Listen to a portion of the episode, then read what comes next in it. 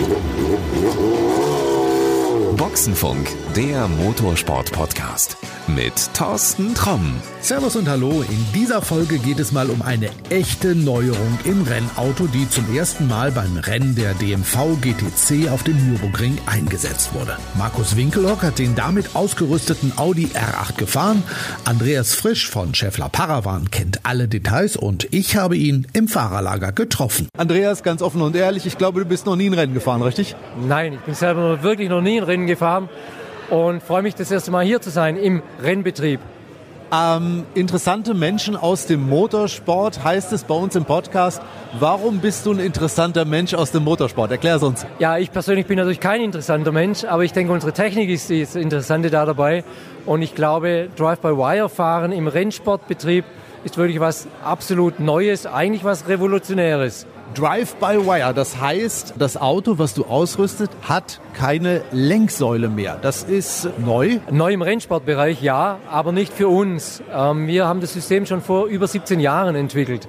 Und ich glaube, das ist für euch da draußen sehr, sehr wichtig zu wissen, dass behinderte Menschen schon Drive-by-Wire seit 17 Jahren nutzen. Unsere Technik ist weltweit straßenzugelassen. Wir haben dreifache Redundanz, weil die ganzen Menschen, die ein Handicap haben und eben kein Lenkrad mehr bedienen können, die müssen sich auf das System zu 100 Prozent verlassen können. Und es ist sehr, sehr wichtig, dass sie sich darauf verlassen können. Wir haben ein dreifach redundantes System. Wir haben ein Fail Operational System. Das heißt, das System ist immer verfügbar, fällt nie aus. Und das ist natürlich sehr, sehr wichtig für all die Menschen, die das System nutzen. Wie, das fällt nie aus? Wenn jetzt mal irgendwie einer dieser Prozessoren durchbrennt oder sowas, dann lenkt er immer noch um die Kurve?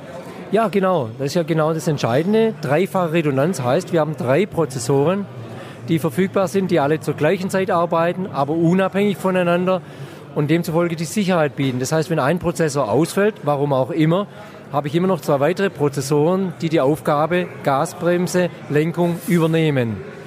Zum gesamten Sicherheitskonzept, deshalb auch die Straßenzulassung, gehört ja auch zum Beispiel eine Backup-Batterie. Das heißt, zu jedem System verbauen wir eine eigene Batterieversorgung, die im Notfall, für den Fall, dass die OEM-Batterie ausfällt, eingreift und verfügbar ist und somit das System und das Fahrzeug am Ende in einen sicheren Zustand kommt, ohne Risiko. Jetzt sind wir hier bei der GTC am Nürburgring und du bist nicht ohne Grund hier, denn es ist ein Auto mit eben halt diesem neuen System ausgerüstet. Markus Winkelhock sitzt drin und ja, jetzt erklär mir mal, warum muss das jetzt unbedingt ins Rennauto? Ja, freuen wir uns natürlich, dass wir hier sein dürfen, dass Markus unser Fahrzeug fährt. Sein Audi R8, ein normales Rennauto sozusagen. Das einzige Unnormale ist, dass wir die Lenksäule ausgebaut haben und unser Drive-by-Wire-System Space Drive eingebaut haben.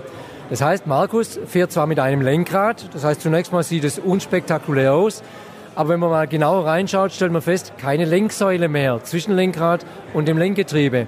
Es bedeutet, wir fahren mit unserem System per Kabel und das sind schon Herausforderungen, die das System und auch Markus als Pilot letztendlich äh, überwinden muss. Aber äh, die Rückmeldungen sind sehr, sehr gut und wir freuen uns sehr, denn das wird einer der nächsten Schritte im Serienautomobilbereich sein, dass die Lenksäule wegfallen wird. Das heißt, wir werden in Zukunft Fahrzeuge sehen, ohne diese mechanische Lenksäule, die wir alle kennen, aber trotzdem noch mit Lenkrad, weil das Lenkrad einfach noch eine Notwendigkeit ist und jeder von uns und jeder von euch da draußen weiß es, dass er noch sehr gerne am Lenkrad sitzen möchte. Andreas, ich kenne den Markus auch. Und ich glaube, wenn du dem Markus sagst, du setz dich mal in das Auto und das hat keine Lenksäule mehr, dann springt er doch erstmal zurück und sagt, ach nee, komm, lass mal. Es war nicht so. Und das hat uns besonders gefreut. Er ist hochmotiviert und er möchte Teil dieser Entwicklung sein, um seine ja, Profierfahrung, äh, die er ja zweifelsohne hat, mit hier hineinzubringen, um, um letztendlich das System, das ja dann für die Straßen zu, äh, für die Serienreife dienen soll, einfach weiterzuentwickeln. Nein, also er ist mit Freude reingegangen und wer die Rennen jetzt gestern und heute verfolgt hat, der hat gesehen, dass die Rundenzeiten immer besser geworden sind und dass er sich, weil wir außer Konkurrenz starten, vom letzten Platz, also Platz 24, vorgekämpft hat auf Platz 5. Ich denke, das spricht Bände.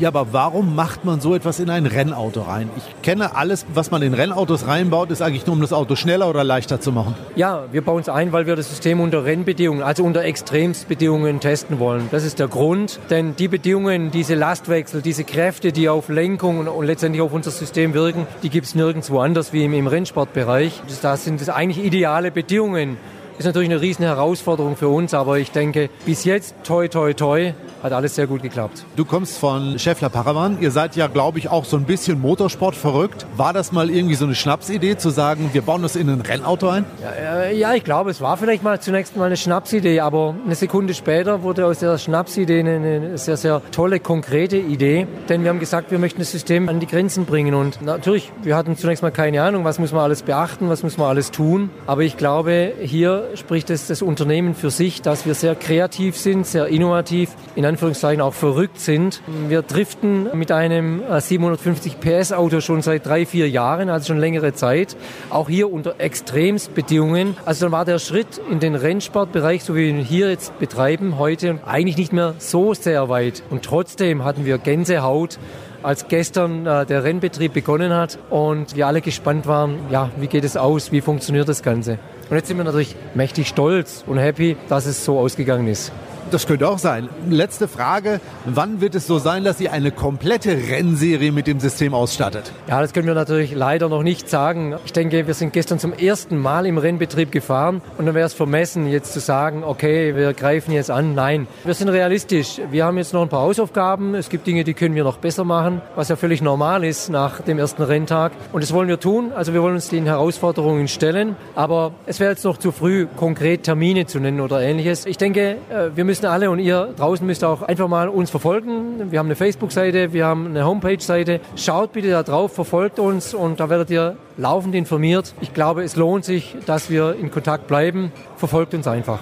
Ja, die Links dazu, die packe ich einfach in die Shownotes rein. Da findest du dann alles, wo man das machen kann, wo Andreas dann mit diesem spannenden System unterwegs ist. Und ich glaube, wenn man eine Frage hat und was wissen will, äh, du bist, glaube ich, immer für eine Antwort bereit. Ne? Sehr gerne. Meldet euch einfach. Super, dann sage ich dafür erstmal vielen Dank und tschüss. Dankeschön. Tschüss an euch alle. So, das war's für heute. In der nächsten Folge, da hörst du dann wieder mehr von interessanten Menschen aus dem Motorsport. Und damit du die nächste Folge nicht verpasst, abonniere uns einfach. Das geht ganz einfach und überall dort, wo es Podcasts Podcast gibt. Also, bis denn dann. Das war Boxenfunk, der Motorsport-Podcast mit Thorsten Tromm.